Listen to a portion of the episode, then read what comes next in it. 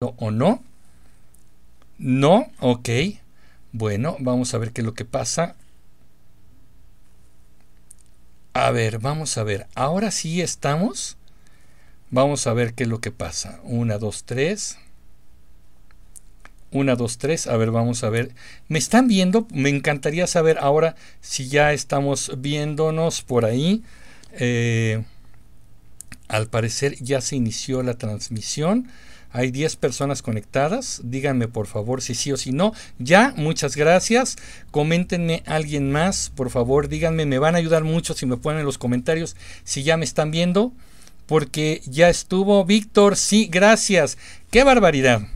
Apenas en este momento. Llevo 13 minutos hablando y no tenía yo... Em, ninguna situación de que estuviera yo transmitiendo en vivo. Ahora sí, este, bueno, pues ahí estamos, ahí estamos. Muy bien, muchas gracias Víctor. Al 100 ya nos vimos. Ok, bueno, creo que vamos a tener que empezar todo. Tengo 13 minutos hablando y no sabía yo si me veían o no me veían. Bueno, qué barbaridad, qué pena me da. Pero bueno, vamos a, vamos a retomar porque esto es bien importante. A ver. El día de hoy eh, quiero comentar y quiero mandar muchos saludos otra vez a Víctor Hugo, Jimena Torres, Ángel Rana, Héctor S. Varela, Mari Velasco, gracias, General Kenobi, saludos, eh, Luis Moisés, saludos, Seide, ya se ve, General Kenobi, ah, otra vez, muy bien, Daniel Saunders, gracias, qué barbaridad. Bueno, Sigo yo en las novatadas del YouTube y haciendo algunas aplicaciones por aquí por allá. Así que bueno, fíjense que aquí YouTube me estaba dando mi monitoreo. Me estaba viendo perfectamente en YouTube, pero no me decía que estuviéramos transmitiendo. Pero bueno, ya estamos aquí. A ver, voy a retomar la nota porque quiero partir de dos noticias el día de hoy y luego nos vamos al análisis. Primero, vámonos rápidamente. Olga Sánchez Cordero, secretaria de Gobernación, deja el puesto para regresar a su lugar como senadora de la República. Ya lo habíamos comentado en un momento, Olga Sánchez Cordero, ministra en retiro de la Suprema Corte de Justicia de la Nación, es la primera mujer en la historia de México que ocupa la Secretaría de Gobernación. Un puesto eh, estratégico que de alguna manera significa ser la vicepresidenta, la segunda de a bordo, la mano derecha, la persona de más confianza del presidente. Es casi una representante del presidente en las negociaciones con un montón de actores políticos que hay en la vida nacional. Asociaciones civiles, partidos políticos, oposición, comunidades religiosas, el orden también, por supuesto, la seguridad pública. Es un puesto sumamente importante que se ocupa aquí. Siempre se dijo en los pasillos y en la opinión eh, periodística que Olga Sánchez Cordero en realidad era la primera secretaria de gobernación que no ejercía el rango, ni la calidad, ni la altura que tendría un secretario de gobernación porque en realidad estaba ahí más bien como elemento decorativo. Lo que decía el presidente es lo que se cumplía, y muchas funciones de la Secretaría de Gobernación las estaba cumpliendo el hoy secretario de Relaciones Exteriores Marcelo Ebrard, el secretario o la secretaria de Seguridad Pública, en fin, otras personas, porque la secretaria de Gobernación estaba un poquito ahí, nada más como para hacer presencia y no para otra cosa. ¡Qué barbaridad! Entonces, por esta razón, de pronto se, hace, eh, se hacía la broma y se maneja mucho el tema de que podría ser más bien Olga Sánchez Florero, porque era un elemento decorativo ahí. El presidente tiene que manejar sus estrategias con mucho más fuerza ahora, porque eh, ya lleva la mitad del sexenio, tiene muchos problemas en cuanto a la administración pública y necesita mayor fuerza por esto. Entonces, la quita de la Secretaría de Gobernación y la regresa al Senado. ¿Por qué? Porque el presidente eh, del Senado, el líder de la bancada de Morena en el Senado, por supuesto, bueno, pues no está siendo ya obediente ni sumiso al presidente. Él trae, eh, Ricardo Monreal trae su propia agenda, trae sus propios intereses, él quiere ser también candidato a la presidencia por el 2024 y por supuesto el presidente necesita a alguien que negocie y le, mete, meta fuerza de negociación a sus reformas, a sus iniciativas de ley, a sus modificaciones de leyes y por supuesto a la eventual eh, reforma constitucional que él quiera hacer para eh, la revocación de mandato, incluso una posible reelección o extensión de mandato. ¿no? Ya lo hemos hablado un poco sobre esto y desde luego por ahí está el asunto. ¿no? Eh, obviamente necesita ojos, necesita oídos y necesita voz dentro del Senado y es Olga Sánchez Cordero quien puede tener esta tarea. Además también ella, eh, recuerden ustedes que el 1 de septiembre entra una nueva bancada de diputados y también ahí hay que hacer negociaciones y hay que hacer acuerdos. Reformas constitucionales, vean por favor el video que ya tengo publicado de lo que es una mayoría este, calificada. Eh, necesita el presidente eh, muchísimos votos para reformar la constitución y en este momento solo con su partido no la alcanza y con los aliados ahí más o menos. El Partido Verde Ecologista pues ya le puso precio a su cariño y a su amor, pero probablemente funcione como aliado de Morena. El verde ecologista está donde está el dinero, donde está el poder, donde puedan ellos continuar con su eh, negocio familiar, ¿no? Pero entonces, esto es interesante. Quien llega a la Secretaría de Gobernación es Adán Augusto López, actual gobernador de Tabasco, paisano del presidente, y se va a incorporar a este nuevo cargo. Seguramente será lo que el presidente también quiere, alguien que le lleve la agenda, lo obedezca ciegamente y se cumpla lo que el presidente desea. ¿no? Aquí ya faltan tres años. Eh, muchos me dirán, Emilio, todavía falta mucho para la presidencial del 24. Sí, pero en política desde ahorita se mueven piezas del ajedrez y esto pues es importante, ¿no? Entonces vamos a ver qué es lo que pasa. Me dice Luis Moisés, yo creo que Monreal está tirando a ser jefe de gobierno. ¿Saben quién quiere también ser jefe de gobierno? Dolores Padierna. Y el plan estaba muy bien, porque si ella llegaba a la alcaldía Cuauhtémoc, de ahí era un salto prácticamente natural hacia la jefatura de gobierno. Pero en este momento, al no ganar en Cuauhtémoc, bueno, el plan se le eh, resquebraja bastante.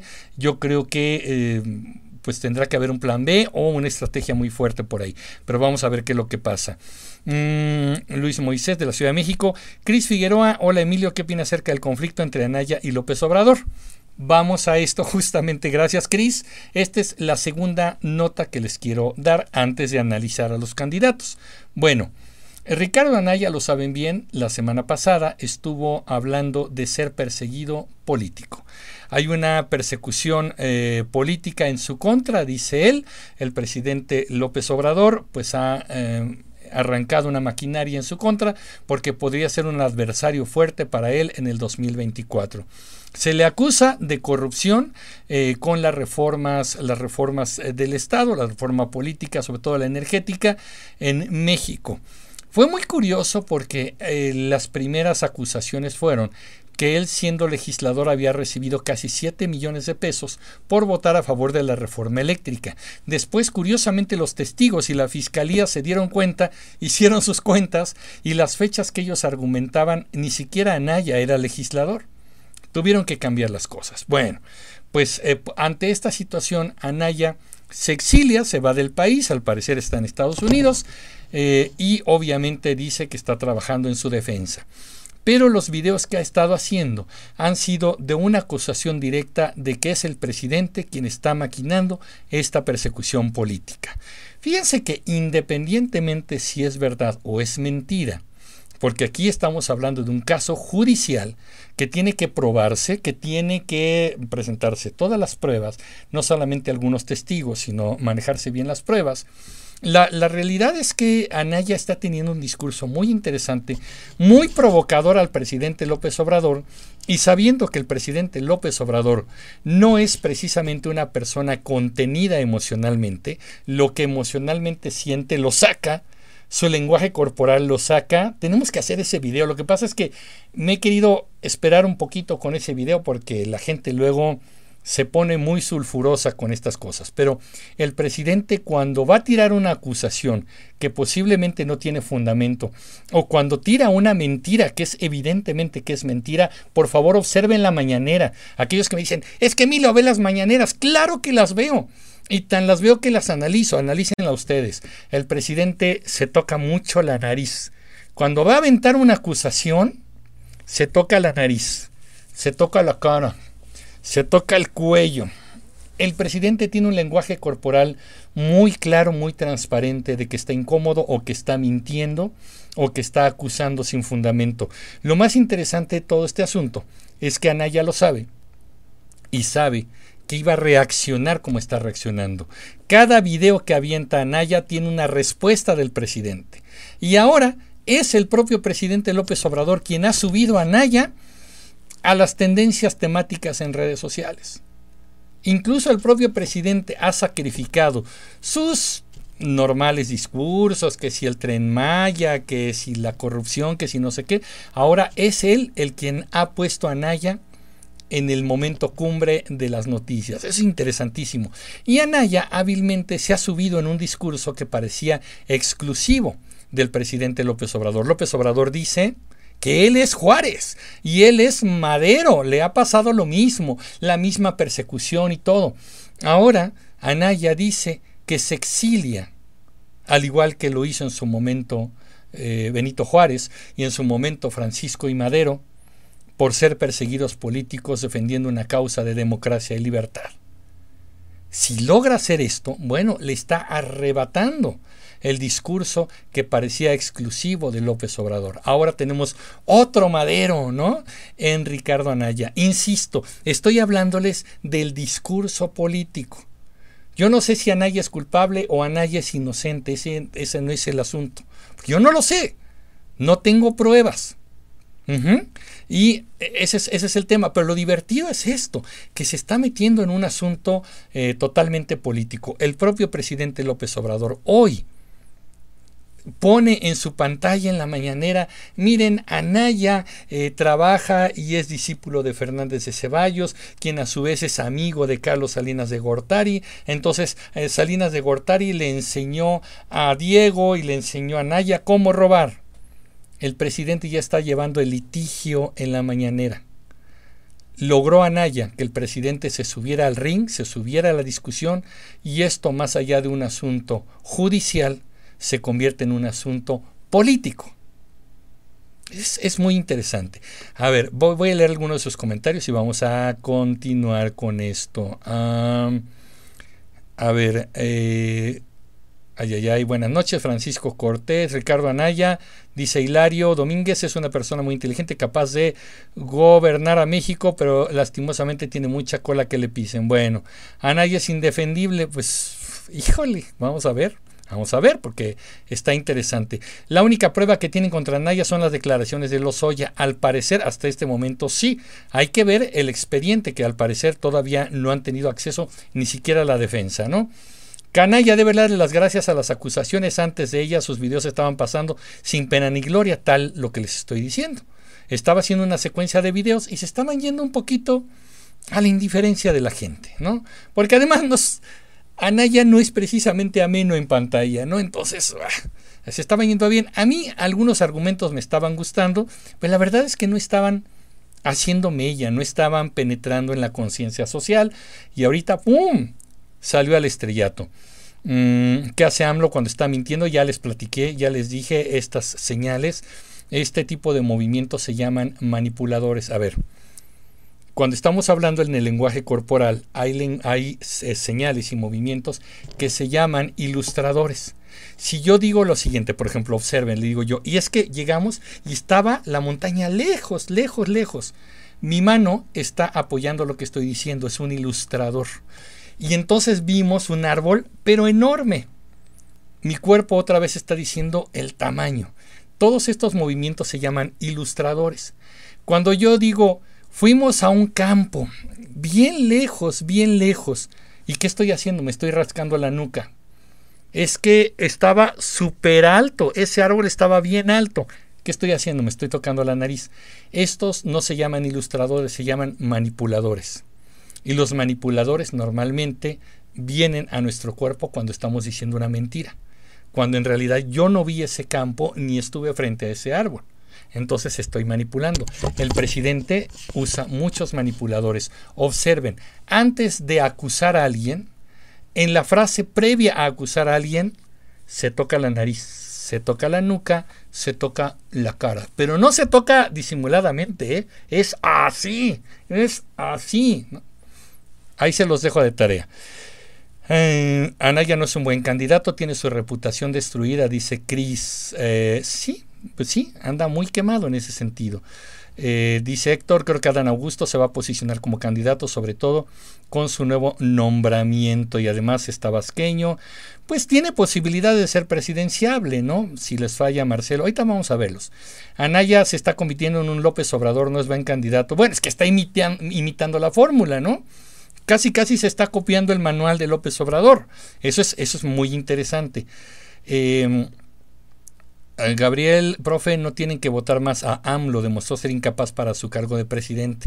Bueno, pues ahí está el debate, ¿no? Ahí está, como digo yo, aquí necesitamos los resultados, pero vamos a ver qué dicen más ustedes. María Cristina Mota, saludos. La reforma constitucional para la reelección de presidente es el camino hacia la dictadura del Poder Judicial. Miren lo que pasó en Sudamérica, incluido Brasil. Así es, y ella está en Brasil, sabe de lo que, sabe de lo que habla. Mm, Francisco Cortés, pues quién sabe dónde está Lozoya, ¿verdad? No lo encontramos. Kevin, ¿usted cree que pueda gobernar seis años más Morena? Híjole, es que tiene tiempo para seguir eh, quemando la imagen del partido. ¿eh? ¿Qué piensan sobre Patricia Mercado? Interesante, Francisco Cortés, Anaya está haciendo campaña, a lo López Obrador, sí, como les digo, está imitando el manual. Yo creo que con Adán Augusto la Secretaría de Gobernación volverá a ser relevante veremos, ¿no? Tiene otro tipo de presencia, verá, veremos otro estilo. Vamos a ver qué tanto margen de maniobra le da López Obrador o no le da ningún margen. ¿Se acuerdan del secretario de Hacienda? Bueno, ¿para dónde se mueve, no? Y a ver, vamos a seguir. Un problema es que eh, eh, me preguntan que si soy psicólogo o que sí, estudio el comportamiento de las personas y estudio el lenguaje corporal. Claro que sí. Muy interesante lo de Aseñas. ¿Será? Sí, claro, eh, esto está estudiado. Ok, a ver, fíjense, vamos a ver algunos rostros para hablar justamente de los presidenciales. vamos a empezar por el que parecía el favorito durante mucho tiempo, Marcelo Ebrard. Marcelo Ebrard ha sonado como eh, la alternativa a López Obrador. Siempre han sido como el 1-2. En su momento, después de, eh, de, López Obrador, bueno, llegó Marcelo Ebrard porque era como el premio de consolación, ya que, ¿se acuerdan aquella encuesta en la cual se suponía que eh, Morena, creo que era el PRD todavía entonces, iban a decidir quién iba a ser el candidato a la presidencia? Estaban López Obrador, jefe de gobierno, y Marcelo Ebrard y se hizo una encuesta. ¡Ay! Un voto interno dentro del partido.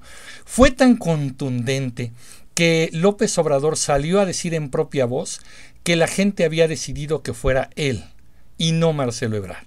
Vaya, fue tan contundente que para qué les enseñamos los resultados de los votos. Ya está, ya está, ya lo hablamos, ya soy yo, así que voy de candidato dicha encuesta, votación o consulta o como se haya llamado dentro del partido, jamás se mostraron los resultados. Es un hecho, fue una negociación, Marcelo se sacrificó políticamente, obtuvo la jefatura de gobierno de la Ciudad de México y em, López Obrador eh, tuvo otra candidatura a la presidencia. Marcelo ha sido eh, también la verdadera mano derecha de López Obrador, le ha hecho los encargos de todo, fue, ha ido a comprar eh, vacunas, le ha ido a comprar las pipas ah, de gasolina, que por, su, por cierto también nunca hubo una entrega, eh, nunca se mostraron esas pipas, se dice que se gastó una millonada en las pipas, la única eh, información que se filtró en algún momento en que eran pipas que no cumplían los requisitos de seguridad ni los estándares para trasladar gasolina pero nunca se mostró una sola de esas pipas. Es interesante porque Marcelo Ebrard, además, eh, yo creo que se ha quemado mucho políticamente por ceder ante López Obrador. Viene muy desgastado, mm, él ya, este, además, fue el encargado de la construcción en su momento, la autorización, planeación y todo, de la línea 12 del metro de la Ciudad de México. Sí, esa a la cual se le cayó una trave, una ballena, en donde murieron 26 personas, a las cuales, por cierto, siguen denunciando que no han recibido ayuda ni las indemnizaciones. Y eso sí, al parecer los están amedrentando para que acepten una bicoca como indemnización. Sí, ese Marcelo Ebrard, el cual se descubrieron gastos innecesarios, eh, materiales de mala calidad en la línea 12 y que casualmente cuando dejó el cargo de jefe de gobierno y que la posible nueva administración eh, de eh, Mancera podría ir contra él judicialmente, curiosamente se animó a ser asesor político en Francia. Es decir, Marcelo Ebrard se exilió de México para evitar que lo alcanzara la justicia. ¿Le suena? ¿Le suena? ¿Le suena? Anaya no es el único que se sale. En ese entonces no escuché que alguien le dijera que pues mejor pasar en la cárcel total. Si es inocente, pues saldrá de la cárcel y saldrá fortalecido. Él no quiso tener fortaleza, mejor se fue a Francia a echar pancita el buen Marcelo Ebrard, ¿no? Pues sí, eh, yo creo que llega muy desgastado. Aquellos que todavía apuestan un poco por, por Marcelo Ebrard, sería un desgaste terrible. El hombre, además en las mañaneras, no sé si lo han visto, pero ya se queda mirando como al vacío, mirando al infinito. Ya lo veo cansadón. Yo no sé cómo estará su salud, fíjense. Pero su salud política sí está mal. Ya trae un gran desprestigio, trae un desgaste político. Y yo dudo, lo manejan como hay que manejar varias opciones en un partido que se dice democrático, pero en realidad yo creo que los dados ya van a ser tirados hacia un lado. Otra de los favoritos, aquí está, la eh, jefa de gobierno de la Ciudad de México. Los opositores de Claudia Sheinbaum incluso la llaman la regenta, porque antes ese era el cargo en la Ciudad de México, regente de la ciudad. El regente no era otra cosa más que un administrador de la ciudad que obedecía las órdenes y las disposiciones del presidente de la República. Se supone que al cambiar eh, toda la materia jurídica para que hubiera un jefe de gobierno, quiere decir que este gobernante procede de manera independiente Ah, para administrar y gobernar la Ciudad de México. Pero Claudia Sheinbaum en realidad sigue obedeciendo ciegamente al presidente López Obrador y no es otra cosa más que una administradora de la ciudad. Aquí eh, Claudia Sheinbaum tiene una carta fuerte, como le he platicado con amistades y con gente allegada.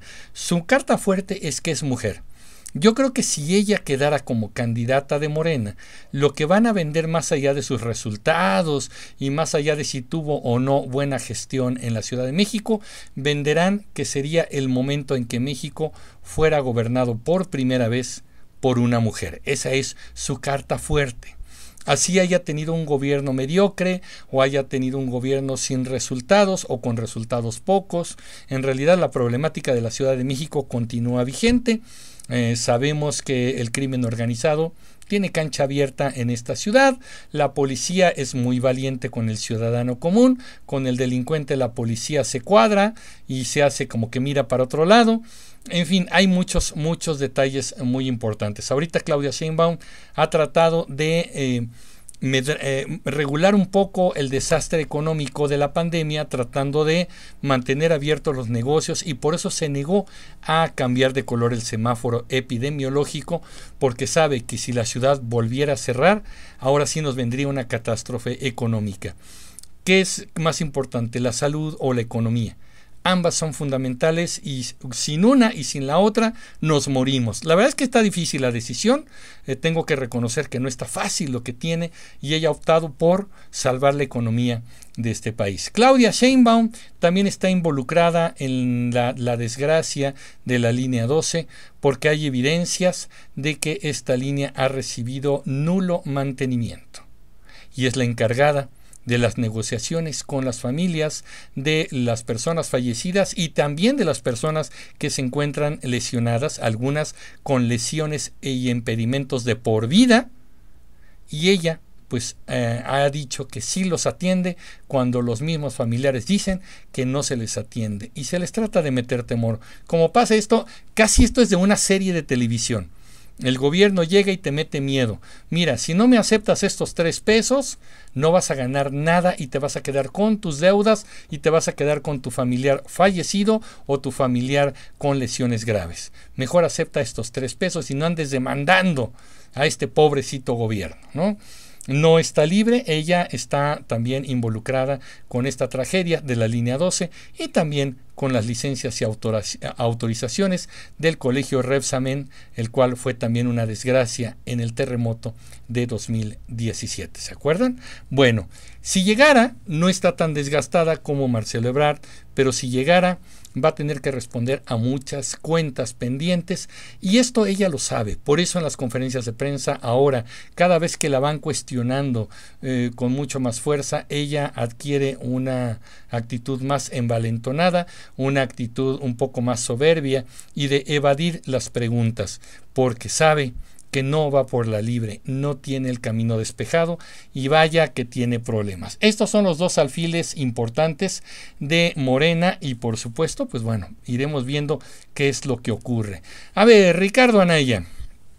A mí me parece interesante lo que está pasando con Ricardo Anaya, porque la verdad es que sí, em, está poniendo en jaque al presidente de la República. Eh, fue uno de los que cuestionó duramente en el en el, eh, debate, en uno de los últimos debates presidenciales, y la verdad es que lo que dijo resultó ser verdad. El que había manejado los eh, contratos de obra por adjudicación directa en la Ciudad de México y que vendría a intervenir en Santa Lucía y en otras cosas, bueno, pues eran sus amigos empresarios, ¿no? Y se acordará en ese momento, yo creo que en ese momento fue donde López Obrador le agarró muchísimo coraje porque le dijo, si te muestro los contratos, abandonas eh, la, eh, la candidatura, ¿no? El presidente hizo lo que hasta la fecha hace, ¿no? No responde, no responde ante las acusaciones, simplemente hace un chiste, eh, acusa de que los de antes eran rateros y robaban y no sé qué, y no hubo una respuesta directa. Después nos dimos cuenta que estos empresarios, Alfonso Romo en particular y algunos otros, bueno, pues estaban involucrados con contratos en la Ciudad de México. Hoy, el gobierno federal la mayoría de los contratos que tiene los hace por adjudicación directa. Prácticamente es el 85% de los contratos que se dan por adjudicación directa. Si esto lo hubiese hecho Peña Nieto, lo hubiese hecho Calderón o cualquier otro, hubieran pegado el grito en el cielo y hubieran dicho, estas son prácticas de corrupción. Hoy lo hace el gobierno y al parecer nadie en Morena reacciona ante esta situación. La adjudicación directa quiere decir que yo así designo a quién le voy a contratar un servicio, a quién le voy a comprar un producto, le voy a dar millones de pesos por ello y sin vigilancia alguna. A, la alternativa a la adjudicación directa son las licitaciones, en donde invitas a varios proveedores que te pueden dar el mismo producto o servicio, comparas las características, comparas precios, comparas condiciones y contratas al que mejor le conviene al gobierno que le permite ahorrar y comprar la mejor calidad. No, pues no, eso no se está haciendo en el actual gobierno. Así que es muy interesante. Anaya yo creo que tiene muchas cuentas pendientes también, tiene muchos muertitos en el closet y lamentablemente, como muchos le han dicho y no se equivocan, Anaya pisó muchos callos, pisó a mucha gente para llegar a donde está y dejó pues a mucha gente lastimada en esta carrera por llegar a la candidatura presidencial y por supuesto hoy que quiere retomarla pues eh, difícilmente puede llegar, puede llegar desgastado, puede llegar con un discurso muy interesante, muy fuerte, pero no sé qué tanto de su imagen, de su credibilidad podría funcionar para una campaña presidencial. Veremos, falta el tiempo, hay que averiguar qué es lo que va a pasar en los próximos meses, pero en este momento eh, todo se vuelve una anécdota, para mi gusto es divertida, es entretenida, porque ambos están en un pleito de lavadero, el presidente y Anaya. Eh, alguien está cuestionando al presidente con fuerza y el presidente, lejos de dejar pasar este discurso, se sube al ring y pelea al parejo con Anaya. Porque Anaya sabe que el presidente no se contiene emocionalmente. Y dice por ahí una regla de oro, cuando el enemigo se está equivocando, no lo interrumpas déjalo que se siga equivocando. Anaya sabe que esta estrategia le funciona, así que vamos a ver qué es lo que pasa, qué es lo que pasa en los próximos meses. Quien ya se destapó Mm, y puede ir eh, por el PRI, vamos a ver qué es lo que decide el PRI, pero que ya dijo, ya yo quiero ser candidato a la presidencia, quiero entrarle al asunto, pues es Enrique mm, de la Madrid. Este señor pues es hijo de Miguel de la Madrid Hurtado, expresidente de México. Eh, curiosamente que eh, López Obrador no lo considera dentro del periodo neoliberal. El presidente Miguel de la Madrid fue cuando tuvimos unos récords interesantísimos de inflación. Con Miguel de la Madrid y con Carlos Salinas de Gortari la inflación alcanzó récords del 3000%. Fue cuando México eh, triplicó su, su, deuda y obviamente tuvimos... Eh, eh, esta devaluación al triple. El dólar de la noche a la mañana valía el triple de lo que valía ayer. ¿No? Bueno, un presidente bastante gris, con una economía malísima, y bueno, su hijo es Enrique de la Madrid. Muchos han dicho, él formó parte del gabinete eh, en, su momento con Enrique Peña Nieto, y muchos lo consideran un político inteligente, un político con muchas tablas, con mucha experiencia, lo consideran pues recto y capaz. No lo sé. A mí, mm, de entrada, el partido no me gusta, el PRI, y de entrada no me gusta el antecedente que tiene de su padre. Pero yo siempre lo he dicho, y aquí mm, sería yo muy incongruente si no lo volviera a decir. Yo creo que la experiencia política del padre no se transmite al hijo este mito de que el hijo del presidente Lázaro Cárdenas iba a ser un excelente presidente, hablo de Cuauhtémoc Cárdenas, pues no, no necesariamente era verdad. El hijo de Luis Donaldo Colosio sería un excelente político porque Colosio lo era, pues quién sabe. Tampoco es garantía de ello. Y si Enrique de la Madrid llega y, yo dijera que va a heredar los mismos errores de su padre, Miguel de la Madrid, pues tampoco lo puedo garantizar. En realidad no.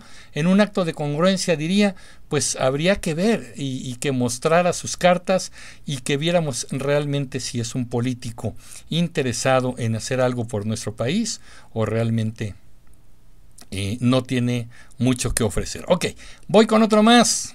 Enrique Alfaro, Ahí está la apuesta de un partido que se quiere posicionar como una alternativa distinta en el espectro político, Movimiento Ciudadano, gobernador por Jalisco, se le puso al tiro al presidente López Obrador, lo contradijo, lo enfrentó y después tuvieron reuniones y después ya se portó buena onda y se este, le bajó tres rayitas al discurso. Pues no lo sé, vamos a ver qué es lo que pasa. Muchos consideran que podría ser una carta fuerte para la presidencia, otros dicen que como gobernador y como persona, pues ha dejado mucho que desear. Vamos a ver qué es lo que pasa. Es que si se dan cuenta, estamos hablando de crisis de liderazgo. Finalmente, la última muestra que voy a, voy a poner el día de hoy, pues es Samuel García. Todavía no llega a ser eh, gobernador de Nuevo León y hay quienes ya lo quieren candidatear para la presidencia.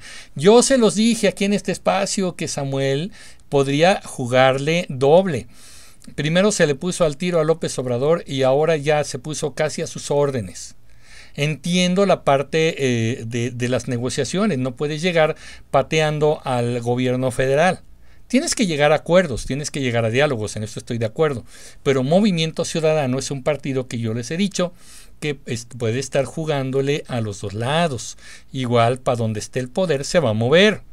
Entonces, mucho cuidado. Samuel está divertido, pero bueno, si una persona como Donald Trump llegó a la, llegó a la presidencia en Estados Unidos, eh, pues habrá quienes digan, ¿y por qué no Samuel, verdad? Eh, hay que ver su gestión como gobernador. Hace falta verlo desempeñarse con las tablas de un gobernador de un estado que además económicamente es sumamente importante para ese país. Veremos qué pasa. Pero aquí quiero llegar a unas conclusiones para leer sus comentarios. Em, lo que quiero decirles es que estos personajes, aquí están, estos personajes se encargaron muy poco de generar nuevos cuadros de liderazgo en sus partidos y en sus sectores. Tristemente, al no querer ceder poder, no han podido ni han querido formar nuevas filas. Por eso a mí me, impresiona en, varios partidos, el caso del PAN, por ejemplo, cómo es que llegamos de una persona como Carlos Castillo Peraza a un Marco Cortés. Hoy un Marco Cortés presidente del PAN, ahí estaba buscando una serie de reelecciones y todo, ¿no? Eh, tenemos generaciones de políticos con poca capacidad de negociación, con poca capacidad de eh, propuesta, con poca materia gris. Y hablo de todos los partidos. Aquí creo que ningún partido se está salvando de tener cuadros de políticos jóvenes y, y que tengan propuesta y que tengan calidad. Ahí están. Pero los líderes no los permitieron, no les permitieron subir. Estas personas que están aquí dijeron, pues voy yo primero, mis propuestas son primero y qué chido que tú traigas tus ideas, pero pues en la próxima date una vuelta en tres sexenios como estas horas y a ver si te abro un espacio. Pero ahorita no, ahorita yo voy primero. ¿Sale? Por eso no tenemos muchos... Eh, liderazgos importantes en nuestro país. Tenemos una crisis de liderazgo, tenemos una crisis de personajes que pudieran tener la estatura, las tablas y la ética para gobernar a este país que tanto le urge tener pues esta perspectiva constructiva de un país en el cual no estemos en este discurso de la lucha de los buenos contra los malos quienes se compran la lucha entre los buenos y los malos no se dan cuenta que la democracia justamente es en la de estar debatiendo los puntos de vista, no es luchar el bien contra el mal, no, no estamos hablando de eh, los, los superhéroes, no son los X-Men o los Avengers contra la maldad. En realidad, en la política, este discurso barato es muy efectivo porque muchos se lo creen y muchos lo compran y por eso votan contra el, el, superhéroe, el Iron Man que está por ahí en la política cuando en realidad la idea es construir un país entre todos, porque a final de cuentas el taxista no importa si es eh, panista, si es perredista, si es priista, si es morenista, quieres que el taxista te lleve al lugar a donde te va a llegar con seguridad, con una tarifa eh, justa, adecuada y con un viaje seguro y cómodo, quieres una calidad en el servicio, que los servicios de salud, no importa si son panistas, morenistas, priistas, perredistas, el servicio de salud salud funcione, tenga los insumos, tenga los medicamentos y tenga la calidad. Y los médicos que ahí trabajan no importando si son panistas, perredistas, priistas, morenistas, petistas, los, los médicos eh, tengan sueldos, tengan condiciones de seguridad adecuados, las enfermeras, las trabajadoras sociales, todos. ¿Me explico? ¿Dónde estamos un gobernante con una visión de unidad del país? No de decir los de aquí para allá no gobierno para ellos y ojalá se extingan, porque en redes sociales vemos eso, discursos de odio, hay que salir a combatir, todavía están esos calenturientos que dicen hay que tomar las armas. No inventen de qué se trata. Pero a ver, vamos a leer algunos de sus comentarios. Si me estoy perdiendo algunos, perdónenme. Están muy activos por aquí. Pero bueno, vamos a ver qué es lo que pasa. Eh, Dice Fernando Flores, es urgente un cambio de carta magna, debemos pedir que nuestros actores políticos estén mejor preparados. Se necesitaría la figura del vicepresidente, la tuvimos en México en el siglo XIX y después se eliminó, ¿no? Eh, Samuel está muy chavo, sería otro Peña Nieto. Miren, el, el, tema de edad no me inquieta tanto, me interesa la, la actitud política y que Samuel, híjole, no sé si tenga acá la materia gris, ¿no? Para gobernar. Si no, le va a creer a cualquiera. Cualquiera que lo rodee y le diga haz esto o haz aquello, el cuate no va a saber ni por dónde moverse, porque no es un estratega, no es un estadista con visión. Eso es lo que me preocupa más. La edad es lo de menos. Em, hola, te he visto en Dynamic Audio. Sí, hace mucho tiempo eh, llegué a trabajar muchos eh, proyectos con ellos. ¿A poco tú trabajas allá? Saludos a la gente de Dynamic. Ya tiene mucho rato que, hicimos eh, proyectos para ellos, hacíamos producciones audiovisuales, jingles y, música y cosas así. Qué padre. Estos personajes están de hueva, dice Raúl. ¿Verdad? Es que estamos gente que, que también entusiasme, ¿no? Pero nos lleve a esta... Eh, a esta cicatrización de heridas que tenemos en este país. Lorenzo Córdoba, dice el psicólogo, eh, te explica, Lorenzo Córdoba se vio muy bien anoche, creo que debemos anotarlo. Tiene la inmensa ventaja de no ser político y no tener pasado partidista. A mí Lorenzo Córdoba me gusta. Eh, pero bueno, pues es el principal enemigo, ¿no? De la 4T, según la 4T. Ok, este... Sebastián Marcelo Ebrard, si no sale castigado por la línea 12. Ay, se me movió, perdónenme. A ver. Ay, ay, ay, se me movió mucho. No sé a dónde se me fue este. Ay, perdónenme. Ahí está. Eh, Ebrard, si no sale castigado con la línea 12, con el peritaje, Claudia, la jefa de la CDMX. Sí, bueno, lo que estábamos diciendo hace rato. Eh, ese pelón si llega a presidente se roba a México entero, nadie de los candidatos le dan el ancho. Eh, estos candidatos venden a México con todo y mexicano, reflexión López Obrador. Bueno, este mm, el cablebús de la Ciudad de México, récord Guinness.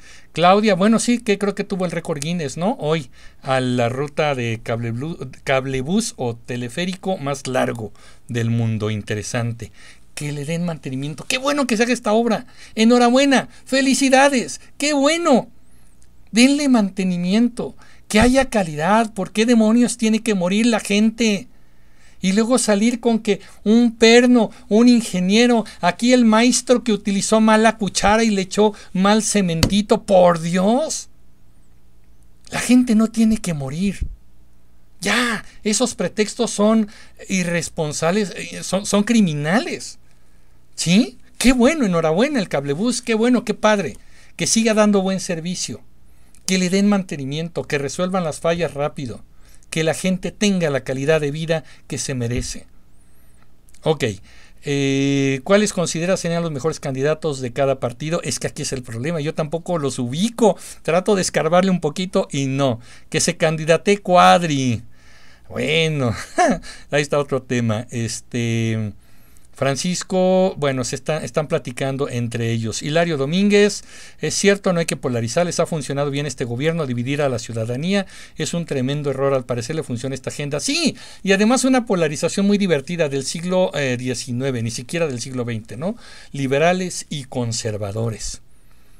Yo creo que incluso estas... Eh, etiquetas hoy en siglo XXI, 2021, yo siento que ni siquiera aplican liberales y conservadores.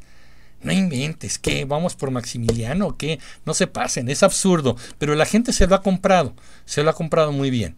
Eh, Francisco Cortés, recuerden, no importa si el político es de derecha o de izquierda, liberal o conservador, lo importante es que dé resultados. Claro.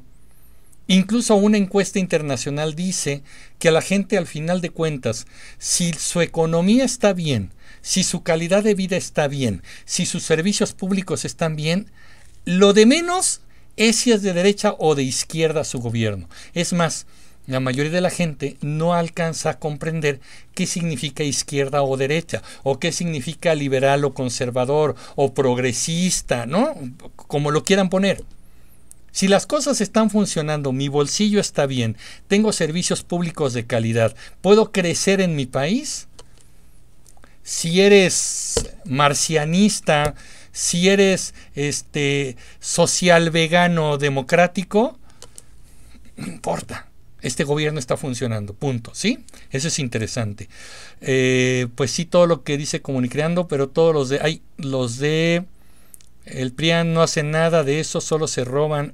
Es que esa es la historia, otra vez, esa es la historia. Se robaron todo lo que.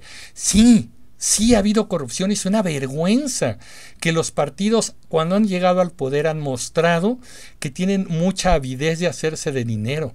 Pero mucho cuidado porque el, el PRIAN-PRD, eh, también esos integrantes que dicen que robaron y que saquearon, ahora están en Morena. ¿eh? Y cuando se han demostrado actos de corrupción, el propio gobierno ha dicho, no es cierto, me estás atacando a lo que sigue. Siguiente pregunta. Entonces, ¿qué hacemos? ¿De qué se trata? ¿Qué estamos jugando? Ok, em, eh, máquina de fuego, ay, ay, ay, se me movió. Eh, Ricardo Anaya podría ser candidato a la presidencia aún con todas las irregularidades que ha tenido. Pues hay que ver para dónde se mueve el, el tema de su situación jurídica, ¿no?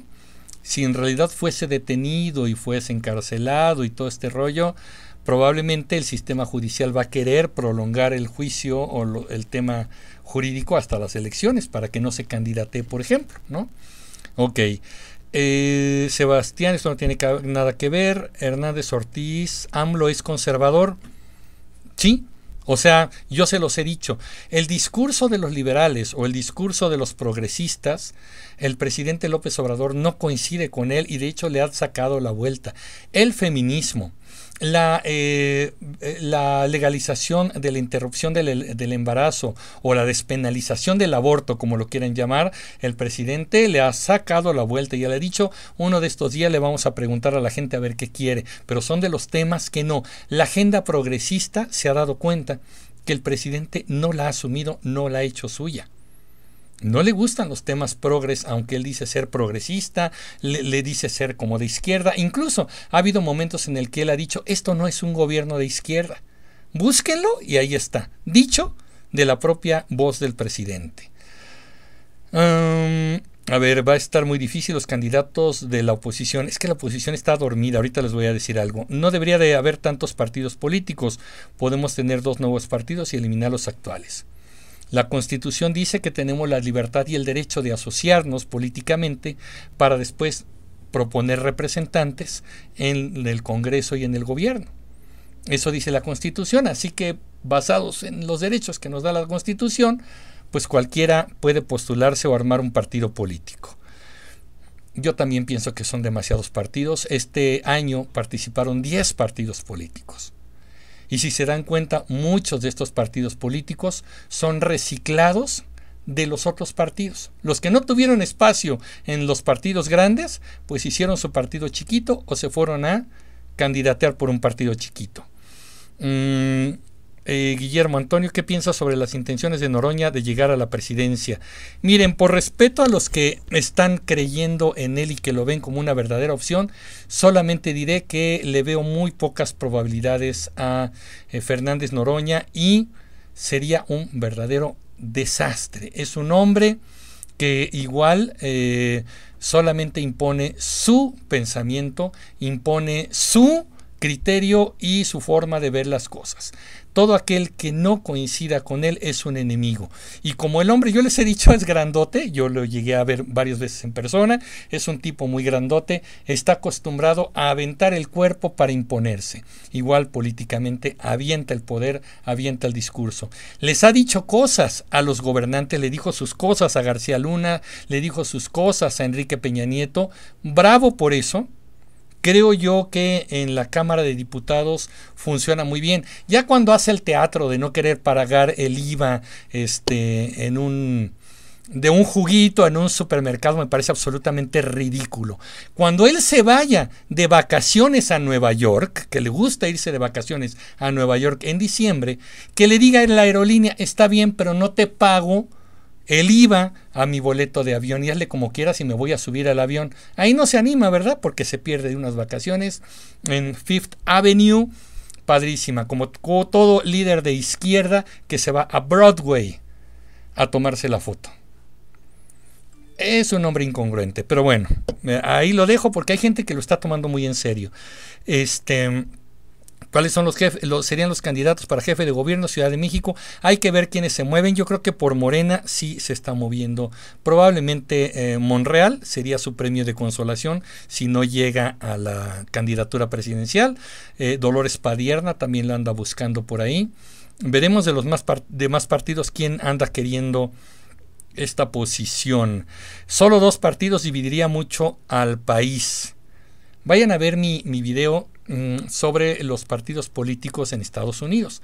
Se van a dar cuenta que aunque existe el Partido Republicano y el Partido Demócrata, hay otras alternativas, hay partidos locales y hay otros que están queriendo ser partidos nacionales, eh, federales, digámoslo así, quieren ser una tercera o una cuarta alternativa para tener otro tipo de discursos. Yo creo que, 10 son excesivos, pero sí valdría la pena tener otras fuerzas políticas, otras caras, otras propuestas, que no sean los de siempre, nada más con cambio de disfraz, que ese es el tema, ¿no? Ok, em, conservador, bueno, ok. Liberales y conservadores existen. Es que ese es el tema. ¿No? Eh, vamos a este discurso simplón de que estos son los buenos y estos son los malos. Si yo apoyo a este es bueno, si apoyo al otro es malo. Eh, lo hemos hecho incluso aquí. Si yo hago un video, por ejemplo, el video de, de, hoy que se publicó y que hablamos de la pobreza, si México es un país pobre o no, y hicimos una crítica a algunas medidas económicas del actual régimen, ya me pusieron algunos. Se nota que te pagaron, cuánto te pagaron. Alguien me puso por ahí, y aquí anda presente, eh, se ve que ahora sí desquitaste el chayote. O sea, es una mentalidad tan reducida que consideran que si estás pensando contrario al régimen, entonces eres una persona que recibió un pago y eres corrupto.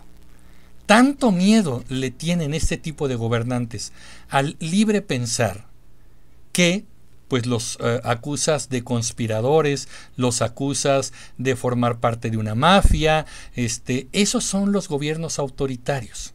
La libertad de pensamiento no es tolerable, porque si eres libre de pensar, podrías analizarme, podrías eh, vigilarme. Cuando yo haga algo que está mal, me vas a evidenciar y eso no lo quiero. Mejor te acuso de enemigo político, de enemigo de la patria y simple, yo sigo haciendo mis fechorías sin que nadie me lo cuente. Yo lo he dicho muchas veces. En un momento dado, un día de estos, Andrés Manuel pasaría en una carretera y atropella a un perrito y van a decir sus seguidores, estuvo bien. Ese perro era conspirador ese perro era neoliberal, era una trampa que le pusieron sus enemigos para interrumpir su camino. ¡Qué bueno, maldito perro! Esa, esa maroma intelectual no es otra cosa más que un adoctrinamiento, no es libertad de pensamiento, perdónenme. Este tipo de gente aplaudidora y apoyadora no es libertad de pensamiento. Hay que tener mucho cuidado porque del otro lado está pasando algo parecido. Por ejemplo, los de Frena que es un grupo de gente que es opositora a Andrés Manuel López Obrador y a su gobierno, también están en un rollo radical y, incendiario y casi cada paso que da el gobierno y cada paso que da el presidente, bueno, es una masacre para México. Ese también es otro extremo radical y tóxico que no le hace bien al país, porque es otra vez buenos contra malos. Simple y sencillamente ellos ahora se asumen como buenos y a sus enemigos los asumen como malos. Ese discurso no nos ayuda a nadie independientemente de qué lado de la banqueta estemos. Yo creo que lo que necesitamos es entender que cualquiera de los lados de la banqueta construyen una única calle y en esa única calle lo que necesitamos es calidad. Calidad de vida ejercicio de nuestras libertades, ejercicio de nuestros derechos y la responsabilidad del gobierno de devolver nuestros impuestos en servicios que realmente funcionen y que cumplan la tarea para la que están. ¿No creen así? Entonces aquí lo que quiero hacerle la pregunta para ya ir cerrando la emisión de hoy es preguntarles, bueno, ¿quiénes ustedes eh, opinan, pónganmelo aquí en sus comentarios, quiénes opinan que podría ser un buen candidato a la presidencia. No, no, ni candidato. ¿Quién sería un buen presidente de México pensando en eso? Un presidente conciliador, que sane las heridas históricas, que construya un país que progrese, que construya un país con igualdad de derechos, que no manipule a los pobres que no apapacha a los ricos, porque incluso este, este, eh, este gobierno sigue haciendo lo mismo el discurso de los pobres, los pobres, pero los ricos de siempre siguen ahí, ¿eh? teniendo los grandes contratos del gobierno. Un presidente que construya un país con calidad y que sea ya en esto. Yo, yo ya no quiero un México mejor para nuestros hijos, yo quiero un México mejor para mí también, que a mí me toque verlo. Entonces, obvio, todos los partidos políticos y el propio presidente están moviendo sus piezas del ajedrez para ver cómo van a jugar estos años que quedan. Dentro de Morena hay divisiones. ¿Por qué? Porque hay quienes dicen hay que pensar en el nuevo presidente, ya no en este. Ya no, ya mejor nos desmarcamos de López Obrador y pensamos quién podría llegar para quedar bien con ese nuevo presidente y seguir avanzando con ese nuevo presidente. Hay quienes están pensando ya en eso.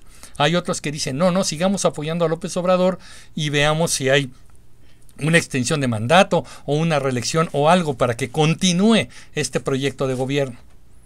La oposición sigue dormida sigue pensando en sus amigos de siempre para candidatearlos, ojalá y que se les prenda el foco y encuentren un liderazgo de adeveras. Pero díganme ustedes, ¿qué líderes, qué presidente, qué nombre sería interesante para el 2024? Aquí déjenmelo en sus comentarios y obviamente, bueno, para ir viendo cómo ven ustedes los tiempos que vienen en nuestro México. Quiero mandar algunos saludos también otra vez. Eh, por aquí tenemos a Mondran, eh, que ya creo que ya lo había saludado, Guillermo Antonio, Sebastián Alberto Hernández Ortiz y más gente que está conectada con nosotros. Muchísimas gracias. De verdad que bueno que se están conectando. Bien, a ver, tenemos más comentarios aquí. Hoy, hoy ya son todos los que tengo. A ver, acá tengo uno. Fernando Flores, un buen presidente que realmente ponga a México como una excelente nación. No tiene nombre todavía. Un buen presidente cambiará la constitución, invertirá en educación, tecnología, efecto dominó. Bueno, pues ahí está, esa es la idea, ¿no? Justamente. Vean el video de hoy. Y ahí les explico que México no es un país pobre. Si tenemos desigualdades gracias a la corrupción gracias a esta manipulación. Pero México está dentro de las principales economías del mundo. ¿Qué está pasando? Bueno, ahí les explico todo. Salúdame, Emilio. Alejandro Reyes. Hola, Alejandro Reyes. Saludos, gracias. Este. ¿Por qué hablan de Lorenzo Córdoba? Es un personaje nefasto. Es que ahí está, ¿no? La historia. Hay quienes consideran que sí, quienes consideran que no. Eh, Misael Daniel, para mí tener 10 partidos no se me hace malo, el problema viene en el presupuesto que reciben. Una opción que se me ocurre es que a los partidos que se mantienen por más de 4 años se les retire el financiamiento. Y los partidos que pierden el registro, también que lo pierdan durante un tiempo importante. No pierden el registro y luego ahí encuentran vericuetos legales y se vuelven a, a registrar. Y es terrible. A ver, Héctor. Con un mensaje basta, Héctor. Eh, un buen presidente de México sería Juan Carlos Romero Hicks, Dulce María Sauri o Lorenzo Córdoba. Mira, personajes interesantes, Dulce María Sauri, este, mucho colmillo esta señora, ¿no? Eh, toda una dinosauria de la política. Eh, Daniel Sánchez se hacen llamar la cuarta transformación, no hacen nada.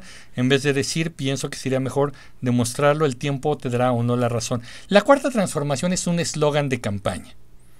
En realidad, como yo he dicho siempre, eh, aquí a veces me ponen viva AMLO, viva AMLO, viva AMLO. Está bien, pero lo que necesitamos son resultados concretos y tangibles, no dichos en una mañanera que realmente lo podamos ver en cualquier momento, en cualquier lugar de nuestra vida cotidiana.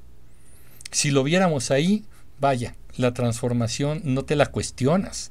Se nota la diferencia, por Dios. ¡Qué barbaridad! Ya llegué aquí. El problema es que ya lleva tres años y sigue diciendo que es la mafia la que no lo deja gobernar. Pues que no sabía que existía 18 años de campaña y no se preparó para ello. Es como si me dijeran durante dos años, va a llover el día de hoy, va a llover el día de hoy, va a llover el día de hoy. Salgo y no llego a mi destino y les digo, pues es que me mojé, es que llovió. Es que no sabías, te veníamos avisando, pero bueno, ahí está la cosa. Eh, un buen presidente. No importa quién sea el presidente, siempre hay que exigirle cuentas. Yo se los digo siempre. Francisco Cortés, eh, sí, pues a los gobernantes hay que vigilarlos y pedirles cuenta y castigarlos si no están cumpliendo. Armando Guerrero Andonaegui, salúdame. Hola Armando Guerrero. Este, díganme de dónde de dónde nos ven, ¿no? Si es la Ciudad de México o alguna otra ciudad, me encantaría saberlo. Néstor Requena, Lili Telles tendría postura presidenciable, pero no tiene mi confianza del todo. A mí Lili Telles me gusta como oradora, me gusta ahí en el rollo legislativo, pero es una mujer muy cambiante y no me gusta que también se mueve de partido en partido a donde le conviene y no me agrada. Eh, me gusta, me gusta que es el dolor de cabeza de algunos. Hugo López Gatel, pues la alucina, ¿no? Y, eso me agrada bastante, pero no, no, no me gusta como presidenciable. Mm, mm, Modran eh, cree que México necesita un cambio total de la mayoría, por no decir todo el sistema administrativo de México, por ejemplo, división política, sistemas judiciales electorales. Miren, tenemos así de leyes en México. Tenemos leyes para todo. El chiste es cumplirlas. Ya no necesitamos más leyes. Falta la ley de transmisiones en vivo en YouTube. para ver qué se dice, qué no se dice. No, nada más hay que cumplirlas, las reglas básicas y cumplirlas. El problema es que eh, el gobierno se hace pato, genera excepciones y, no cumple, ¿no? Genaro Garza, Noroña para presidente, saludos. Eh, Enrique Alfaro o Francisco Domínguez Servién, dice Cris Figueroa, pues interesante. Demián Ortiz, Paquita o Adame para presidentes. Bueno, pues por lo pronto, no sé si serían buenos gobernantes, pero serían muy divertidos. Bueno, este, Adame, imagínate Adame con el CISEN. Ahí estaría filtrándole los chismes de todo el mundo, ¿no? Este, estaría diciéndole a todos los secretos de todos. Mm, a ver, eh, Samuel García me dice oso alterado. Ángel Rana desde Cuernavaca, Morelos, saludos. Sergio Mayer también. Oigan, Sergio Mayer es todo un caso porque fue una celebridad que pasó de ser bailarín a diputado. Aprendió bien el rollo, ¿eh? Se sabe vender Sergio Mayer. Este, yo creo que una de estas anda buscando una senaduría o, ser este alcalde aquí en la Ciudad de México, quién sabe. Le gustó la polaca, aprendió y ahí se mueve, ¿no? Ahí, ahí la lleva. Este, AMLO el mejor presidente, me dicen, ok. Saludos desde Saltillo, Coahuila. Saludos hasta Saltillo, Hilario. Anduve en Saltillo en el 2012. Me di una vuelta muy rápida, estuve dos días por allá, pero me gustó Saltillo. La cordillera que tienen ahí atrás está espectacular. Eh, Néstor Requena mm, también se están preguntando y comentando entre ellos. Cuauhtémoc Blanco para el presidente. Qué bueno que le pusiste jaja a Omar Trujillo, ¿eh? Qué buena onda.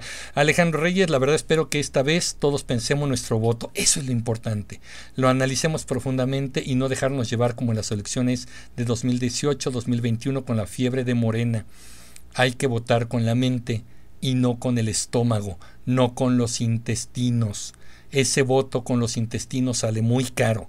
Entonces hay que tener mucho cuidado con eso. Sí, qué bueno, Alejandro Reyes y todos aquellos, díganle a sus seres queridos, a su familia, a sus amigos, hay que votar con conciencia, con reflexión, no con el estómago. Cuando digan que es que los de enfrente son unos rateros, dense cuenta que algunos estuvieron enfrente y se pasaron de este lado porque aquí les convenía. Eh, objetividad en un canal. Gracias Armando, te lo agradezco mucho. A Adair Ballesteros Durán, salúdame desde Chicoloapan, Estado de México. Conozco bien Chicoloapan. Saludos a Chicoloapan, Adair Ballesteros Durán, eh, Crispín, eh, Chayo para presidente. Aquí tenemos a Chayo, hoy nos acompañó, ahí está. Ahí está presente, para que vean que aquí no hay chanchullo. Este, pregunta, dice Juan Pablo Ortiz. A ver, te leo. Eh, ¿A ti te gustaría ser presidente de México? Este, no. Mira, yo soy muy sensato, honesto, aunque pueda, todos digamos que en algún momento queremos ser presidentes de México, y yo haría esto, yo haría el otro, se necesita mucha capacidad para llegar a acuerdos, una gran visión, capacidad jurídica, administrativa y de otros ámbitos. Necesitas muchas tablas para ser presidente de México.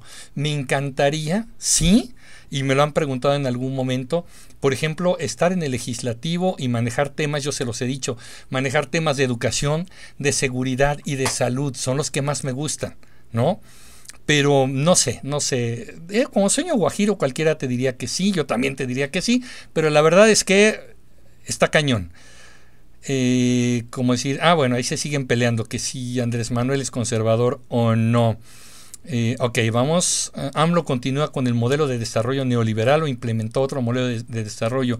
Está implementando el modelo que tenía López Portillo y Luis Echeverría Álvarez en los años 70. Nuevamente una figura presidencialista central, un gobierno centralista y em, una, una necesidad, aunque él dice que hay que separar el poder económico del poder político, él quiere determinar las reglas de la economía. Y la historia nos ha enseñado desde hace ya un siglo y medio que quien se mete a controlar la economía hace un desastre en la economía de un país. Eh, López Obrador está eh, jalando el modelo político y económico de los años 70 eh, del siglo pasado y por lo tanto me parece muy peligroso. Y bueno, sus ideales políticos están en el siglo antepasado. Quiere estar en el México de los 1800. Ojalá y llegara un Maximiliano para que él también lo mandara a fusilar, ¿no? Él quiere estar en un carruaje como Benito Juárez, pero acuérdense que en el siglo XVIII todavía no teníamos plenitud de derechos, teníamos un gobierno muy inestable, guerras en todo momento, no todos tenían derechos, la mujer carecía de derechos civiles, eh, los indígenas todavía tenían muy, muy limitados sus derechos y la economía era un desastre. Ese es el México del cual siente nostalgia eh, López Obrador. A ver, seguimos. una inteligencia artificial programada democráticamente debería ser nuestro presidente. Ya viste yo robot, ¿no? Hasta ahí también nos falla de pronto la programación, qué miedo. Es interesante. Alguien había dicho eso, ¿eh? yo había escuchado en algún momento esto. Eh, voten por candidatos y no por partidos. Ahora sí, el menos peor. Qué tristeza. Ojalá, ojalá y, no tuviéramos que votar por el menos peor. Eh, siguen ahí eh, peleándose y dice Yoreme Seri 70 millones, no nos equivocamos, los 70 millones. Acuérdense que la votación fue de 31 millones de votos. Ok, ya casi me estoy yendo, ya casi me estoy yendo. Eh, como las consultas de hambre en el istmo de Tehuantepec. No entendí, pero creo que se están hablando entre ustedes, ¿no? Ahí está, sí, también le están aclarando a Lloreme, fueron 30 millones. Fueron 31 millones de votos los que llevaron a Andrés Manuel a la presidencia de la República. Así que bueno, eh, ah, por ahí está. Que hable de Fox o de Peña, bueno, pues también. Eh, ahí están los, los. Fox también quiso imponer a su candidato, Santiago Krill, no le salió, hasta regañó a Felipe Calderón, pero después tuvo que apechugar, ¿no? Y Peña Nieto, yo creo que ahí, como lo buleamos tanto con los memes, dijo, pues ahora sí les va la mía, les va mi venganza, le voy a abrir la puerta a López Obrador y no pondré ningún obstáculo, le voy a dar todos los argumentos a López Obrador. Ya se los he dicho en otros videos, yo creo eh, muy convincentemente que López Obrador y Peña Nieto firmaron un pacto de impunidad. Por eso López Obrador no lo menciona ni lo toca con el pétalo de una rosa. Eh, hay que votar a un presidente honesto. Ojalá salga un candidato así. Eh, Francisco Cortés, regresamos al modelo de desarrollo compartido. Él, según dijo, que implementaría un modelo parecido al desarrollo estabilizador. Bueno, pues del dicho al hecho, ¿no? Ya nos vamos, ya nos vamos. Este, ah, los indígenas de la zona, ok, ahí siguen hablando entre ustedes. Oigan, yo quiero agradecer muchísimo la participación que tuvieron, sus comentarios, todo lo que me han dicho también es fantástico. Qué bueno que se conectaron. Oigan, nada más quiero decirles y preguntarles algo ya París cerrando. Tengo ganas de hacer un experimento. ¿Les gustaría que hiciéramos un día, nos pusiéramos a platicar en la madrugada, en un horario bien loco? Onda 2, 3 de la mañana. No les voy a decir cuándo, pero uno de estos días lo hacemos. ¿Les gustaría? Y nos ponemos a hacer una tertulia bien loca los que puedan conectarse a esa hora. ¿Por qué? Porque me dan ganas de experimentar qué pasaría 2, 3 de la mañana si nos conectamos y nos ponemos a platicar. ¿Les gustaría echarse un desvelón? Ustedes me dicen, ¿sale? Este, ok, un saludo, que descansen, gracias a todos. Este, bueno, pues yo también quiero agradecerles que hayan estado conmigo esta hora y cachito. Por supuesto, este, me dicen que sí, que sí se que sí se conectan. Adolfo desde Puebla, saludos a Puebla, que los videos son muy entendibles. Gracias, Adolfo. Este, bueno, pues ahí estamos, nos vemos en la próxima. Vean el video de hoy si no lo han visto y seguiremos haciendo en vivo con ustedes para seguir platicando, intercambiando punto de vista. Que sea sábado, me dicen, y yo jalo. Pues órale, uno de estos días, ¿verdad? Para echarnos un buen desvelón. Vale, pues muchas gracias a todas, a todos por estar conectados y sobre todo, bueno, sobre qué tema me dicen, pues de lo que sea. Ese día nos ponemos a platicar de lo que quieran. Hablamos de música si quieren, hablamos de viajes, de lo que quieran. ¿Sale? Está padre. Si no trabajo, sí me dicen, me late la idea. Cuídense mucho. Nos vemos en la próxima emisión aquí de Comunicreando. Por favor, síganse cuidando y nos vemos en la próxima. Pásenla bien. Hasta pronto.